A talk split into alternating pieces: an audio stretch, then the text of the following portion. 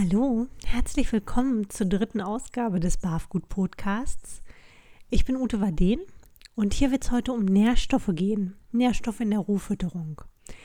Das war eigentlich schon für letztes Mal geplant, für die letzte Ausgabe, aber wir haben ja dann diesen kleinen Schwenk gemacht hin zu der Frage, was eigentlich dazu führt, dass wir uns in Sachen Rohfütterung, in Fütterungsfragen generell vielleicht, so schnell wirklich verunsichern lassen und ins Grübeln geraten, ob wir wirklich alles richtig machen, wenn wir das Futter selbst zusammenstellen. Und jetzt sind wir aber wieder voll im Plan, hoffe ich.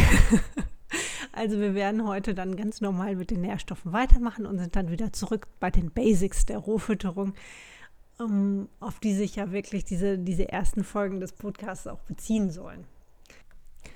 Und ich gebe zu, dass dieses Thema Nährstoffe erstmal ein bisschen dröge klingt. Ne? Also moderat spannend und man denkt erstmal, ach ja, naja, es ist für uns Rohfütterer aber natürlich wichtig zu wissen, welche Futterkomponenten denn eigentlich aus welchem Grund da Bestandteil der Rohfütterung sind.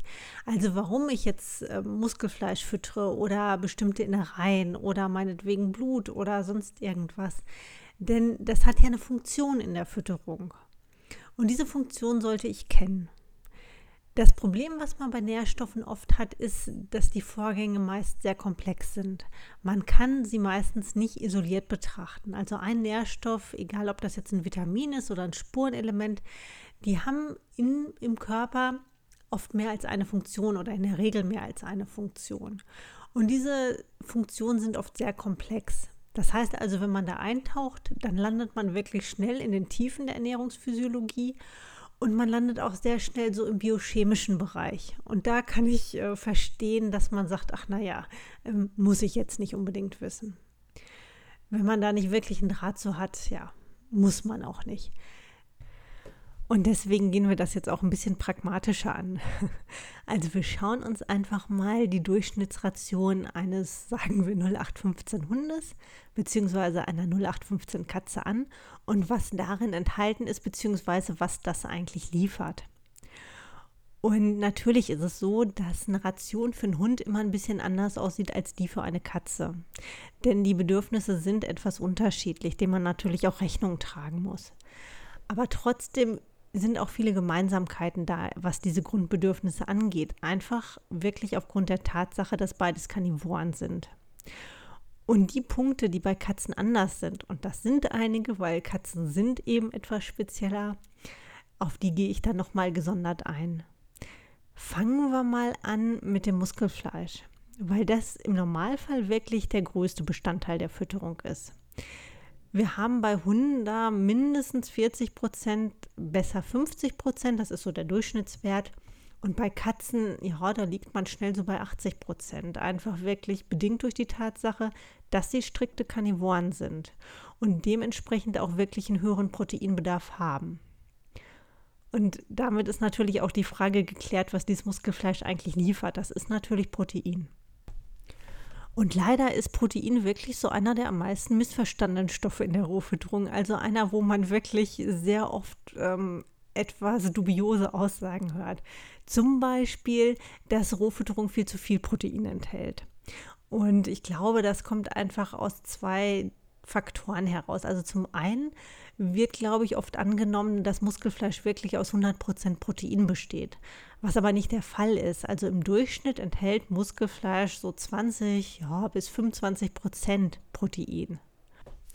Und andere Futterbestandteile, also Pansen, Blättermagen, Innereien, die haben nochmal deutlich niedrigere Proteinwerte. Also die liegen so bei 14 bis 18 Prozent. Und wenn man beim Hund dann noch den Obst- und Gemüseanteil dazu rechnet, der ja wirklich kaum Protein enthält, dann hat man in der Summe wirklich ganz moderate Proteinwerte, beziehungsweise bedarfsgerechte Proteinwerte. Ich glaube, das ist wirklich so dieses grundlegende Missverständnis, dass Rohfütterung meint, ausschließlich Muskelfleisch zu füttern. Aber das hat ja mit dieser, diesem Konzept BAF und dieser Idee einer ausgewogenen Rohfütterung, dieser Orientierung am Beutetier, hat das natürlich nichts zu tun sondern das ist einfach Rohfütterung ohne Sinn und Verstand. Und das wäre nicht nur wegen des überhöhten Proteinanteils gut, den man dann automatisch hätte, weil natürlich andere Bestandteile völlig fehlen, sondern das wäre auch deswegen eben, weil diese anderen Bestandteile fehlen, völlig kontraproduktiv. Also so oder so nie eine Option und niemand, der sich wirklich mal mit Rohfütterung beschäftigt, würde denken, dass man nur Muskelfleisch füttert. Gut, der nächste Punkt auf unserer Liste ist Fett und zwar tierisches Fett, das für Karnivoren einer der Hauptener oder der Hauptenergielieferant ist. Bei Katzen ist der Fettanteil auch deswegen besonders wichtig, der tierische Fettanteil, weil nur da die Arachidonsäure enthalten ist. Das ist eine essentielle Fettsäure, die eben tatsächlich nur in tierischen Quellen vorkommt und die von außen aufgenommen werden muss. Der Fettanteil sollte so ungefähr bei 15 bis 20 Prozent liegen. Das ist gut durchwachsenes Fleisch, also so Richtung Nackensteak. Liegt man da deutlich drunter, dann hat man irgendwann das Problem, dass man ja als erstes mit dem Fell zu tun hat. Also es fällt auf, dass es einfach, dass die Fellqualität nachlässt. Und das Zweite, was man gerade bei Hunden bemerken kann, ist, dass zu wenig Fett in der Fütterung diese immer hungrigen Hunde ja, begünstigt, hätte ich jetzt fast gesagt. Also nicht nur dieses, was Hunde halt ständig haben, dieses, oh, jetzt könnte ich mal wieder ein Häppchen vertragen, sondern dieses drängende Hungern, dieses dieses unleidlich werden. Also wer einen Hund hat, der weiß, was ich meine. Und das kann oft daher rühren, dass der Fettanteil ein bisschen zu niedrig ist. Gerade auch bei aktiven Hunden sollte man das dann nochmal überprüfen. Was man nicht machen kann, das ist diesen Fettanteil von 15 bis 20 Prozent über Öle abzudecken. Also weder Pflanzenöle noch Öle aus tierischen Quellen, also Lachsöl oder ähnliches. Das funktioniert nicht. Die Öle in der Fütterung, die haben eine andere Funktion. Die liefern nämlich Omega-3-Fettsäuren, ungesättigte Omega-3-Fettsäuren. Und da sind vor allem EPA und DHA zu nennen. Und die stammen tatsächlich aus den fischigen Ölen. Also das ist das, was wir über Lachsöl, über Krillöl, über Dorschlebertran, ähm, über generell Fischöl in die Fütterung bekommen. Aber würde ich jetzt den Fehler begehen und diesen, diesen Fettanteil, den grundsätzlichen, über die Öle decken zu wollen, mit eben diesen vielen Omega-3-Fettsäuren, dann hätte ich das Problem, dass ich viel zu viele davon in der Fütterung habe. Und viel zu viele Omega-3-Fettsäuren heißt auch, dass zum Beispiel freie Radikale begünstigt werden. Also deswegen ist das keine Option. Für Katzen sind diese fischigen Öle tatsächlich die Öle der Wahl für die Fettsäuren, einfach weil die besonders gut verstoffwechselt werden können. Bei Hunden können auch in Ergänzung dazu einige Pflanzenöle gefüttert werden. Pflanzenöle haben oft sehr unterschiedliche Fettsäurespektren. Also da muss man sich wirklich auch ein bisschen kundig machen, was wofür geeignet ist. Gut, dann kommen wir mal zum nächsten, aber nicht ganz unwesentlichen Bestandteil der Rohfütterung. Das sind die rohen fleischigen Knochen, RFK. Und die liefern natürlich in erster Linie Calcium und auch Phosphor. Die dienen also sozusagen dazu, wirklich ausreichend Kalzium in die Fütterung zu bringen. Denn im Muskelfleisch haben wir einen Phosphorüberschuss, da ist mehr Phosphor als Kalzium enthalten. Gleiches gilt auch für Innereien. Und deswegen brauche ich irgendwas, um diesen, diesen Kalziumgehalt in meiner Fütterung sicherstellen zu können. Im Normalfall macht man das über diese rohen fleischigen Knochen. Die würden dann so einen Anteil von ungefähr 15 Prozent bilden. Es gibt aber natürlich die Möglichkeit, dass du keine rohen fleischigen Knochen füttern kannst oder füttern möchtest.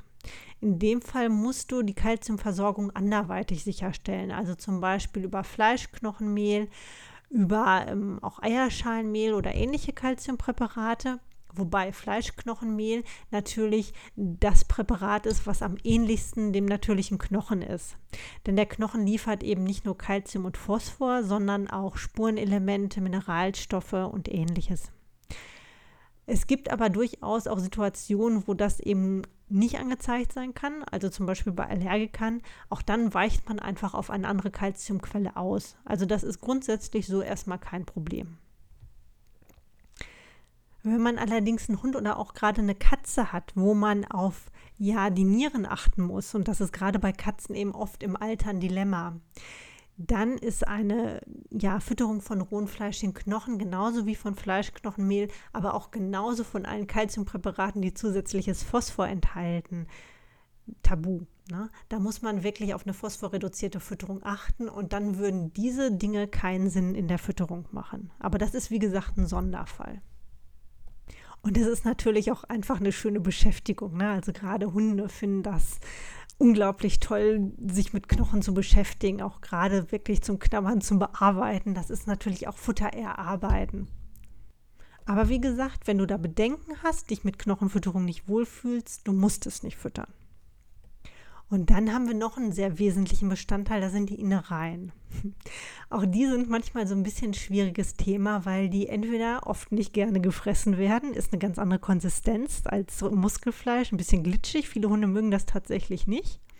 Oder haben da erstmal ein bisschen Annäherungsschwierigkeiten. Ähm, bei Katzen ähnlich. Die riechen natürlich auch ein bisschen anders, was gerade bei Katzen dann oft ein Problem ist. Und wir Menschen haben manchmal auch so eine gewisse Abneigung gegen Innereien. Die sind aber leider wichtig. Die sind tatsächlich wichtig. Denn Innereien liefern sehr, sehr viele Vitamine. Die liefern Mineralstoffe, die liefern Spurenelemente.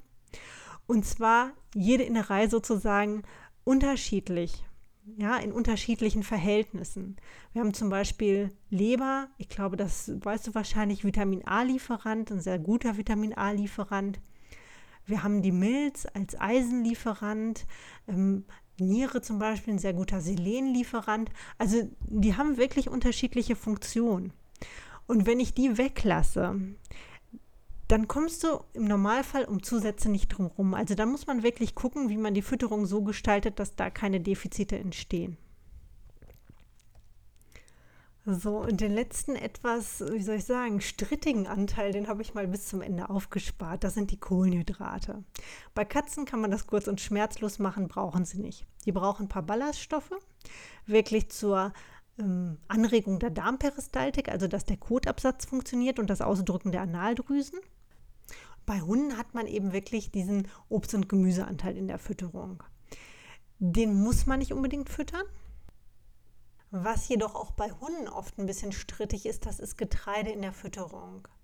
Das sind natürlich letztlich alles Kohlenhydratquellen und es kann sein, dass man einen Hund hat, der das bis zu einem gewissen Grad benötigt. Gerade die Windhundigen sprechen auf Kohlenhydrate oder eine moderate Kohlenhydratzufuhr in Form von Hirse oder Pseudogetreide oder wie auch immer oft sehr gut an. In kleinen Mengen. Das ist das Wichtige. Ob man das jetzt füttern möchte oder nicht, da muss man wirklich abwägen. Und alles andere, also zum Beispiel Produkte wie Eier, wie Milchprodukte, wie Nüsse, wie Saaten, Kräuter, das sind Optionen. Also die können sich gerade bei Hunden sehr gut zur Abwechslung und einfach zur Schmackhaftigkeit der Fütterung eignen, sind aber kein unbedingter Bestandteil der Rohfütterung. Das muss man, glaube ich, nochmal extra sagen, weil die liefern natürlich jeweils unterschiedliche Dinge. Also auch gerade Nüsse als Selenlieferant, Kräuter mit sekundären Pflanzenstoffen können gerade bei Hunden sehr, sehr sinnvoll sein. Es ist aber kein Muss. Ja? Und man muss auch immer dran denken, es gibt meistens mehr als eine Möglichkeit, bestimmte Nährstoffe in die Fütterung zu integrieren. Ich habe hier im Blog, also im Blog www.barf-blog.de, da gibt es eine Nährstoffliste, wo ich das einmal aufgeschlüsselt habe, welche Inhaltsstoffe oder welche Komponenten welche Nährstoffe liefern können. Hm, die kann man sich einfach runterladen. Also wenn du Interesse hast, kannst du einfach auf die Website gehen und das tun. Bei Katzen gibt es noch einen ganz wichtigen Inhaltsstoff, auf den wir kurz eingehen müssen. Das ist Taurin. Taurin muss in der Fütterung enthalten sein, entweder in der Form von Herz in ausreichender Menge. Es gibt auch die Möglichkeit, Grünlippmuschel zuzufüttern, Muscheln, ähm, Krabben. Aber es muss gewährleistet sein, dass wenn eben diese Bestandteile nicht ausreichend vorhanden sind, das Taurin trotzdem ergänzt wird. Gut, das ist jetzt schon wieder länger geworden, als ich dachte. ich wollte es eigentlich noch ein bisschen kürzer halten, aber dieses Thema Nährstoffe ist tatsächlich ein sehr ergiebiges Thema. Aber den Grundüberblick, ich glaube, den hast du jetzt bekommen. Das heißt also, wir haben unterschiedliche Fütterungskomponenten und die haben auch alle in irgendeiner Form ihre Berechtigung, weil sie einen Sinn haben, eine bestimmte Bedeutung, eine bestimmte Funktion in der Fütterung. Und unser ja, unser Anliegen ist es sozusagen, die Fütterung so zusammenzustellen, dass diese einzelnen Komponenten dann eben auch die benötigten Nährstoffe abdecken. Auch hier, es muss nicht alles Milligramm genau sein, aber es muss eben in der Basiszusammensetzung stimmen. Das ist das, was ich dir für heute quasi mit auf den Weg geben möchte. Wir hören uns beim nächsten Mal wieder. Und wenn du Fragen hast oder Anregungen oder Feedback, ich freue mich drüber. Also lass einfach von dir hören, sozusagen, einen Kommentar oder vielleicht auch in der Facebook-Gruppe barfgut.de. Ich verlinke die nochmal. Ähm, ja, ich würde sagen, bis dahin, bis zum nächsten Mal. Tschüss